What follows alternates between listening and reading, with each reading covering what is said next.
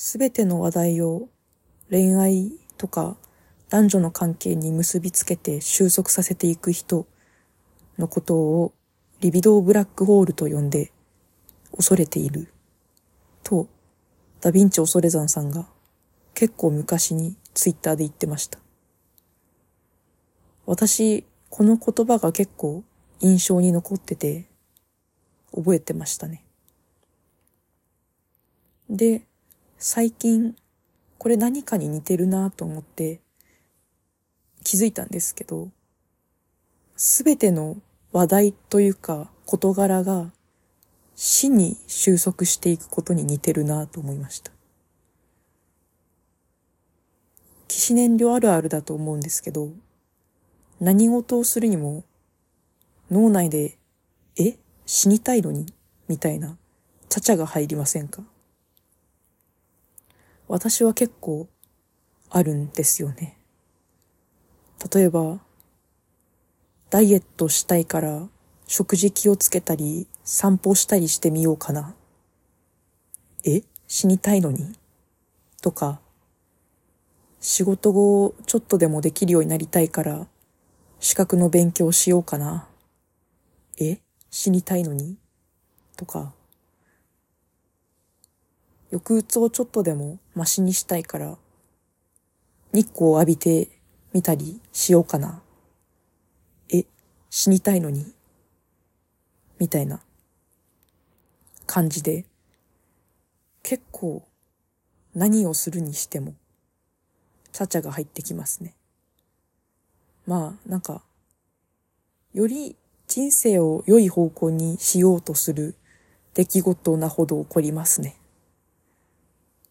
まあなんか、ご飯を食べる時とかでさえも出る時ありますけどね、抑うつが。ひどい時だと。だからどうしようもないんですけど。なんかこの全ての事柄が死に収束していく感じが、さっき言ったリビドーブラックホールに似てるなと思って、私はこれをデストルドーブラックホールと名付けようと思いました。デストルドーっていうのは、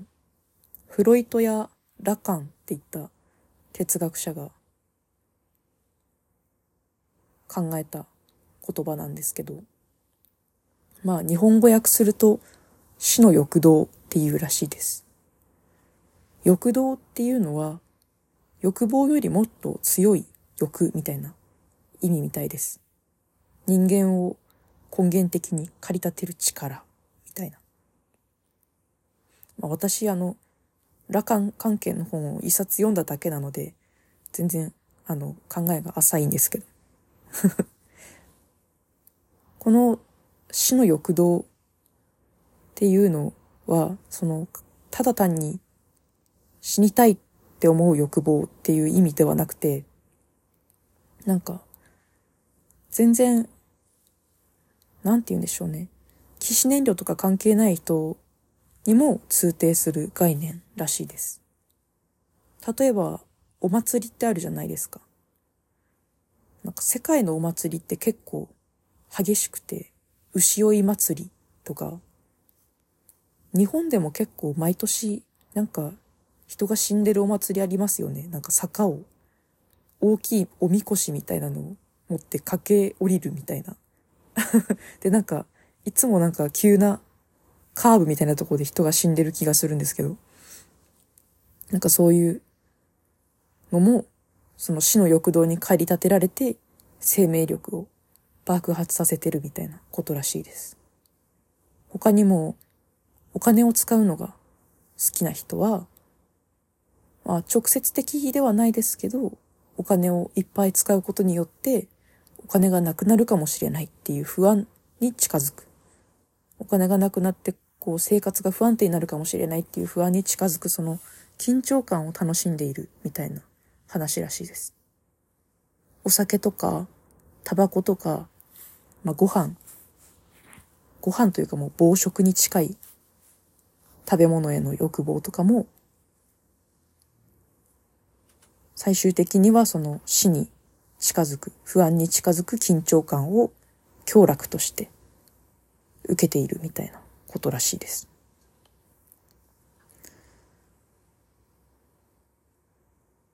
このデストルドって全ての人にあるっていう話なんで、だとしたらやっぱり疑似燃料って一回捕まったらおしまいですよね。なんか救いを求めて哲学書とか読んでみたんですけど、あ、結局なんか逃げ場なしかって思いましたね。まあでも、ラカンは、あの、なんでしょうね。精神疾患は、その疾患を科学的に治すという理由より、生き方を治すことで精神疾患じゃなくなるんだみたいな考えなので、まあ、なん、なんて言うんでしょうね。こっちに寄り添った考えの方ではあるとは思うんですけどね。元気な時にしか 読めないですけど。はい。まあ、ちょっと着地点が見当たらないんですけど、このデストルドー・ブラックホールとうまく付き合っていきたいですね。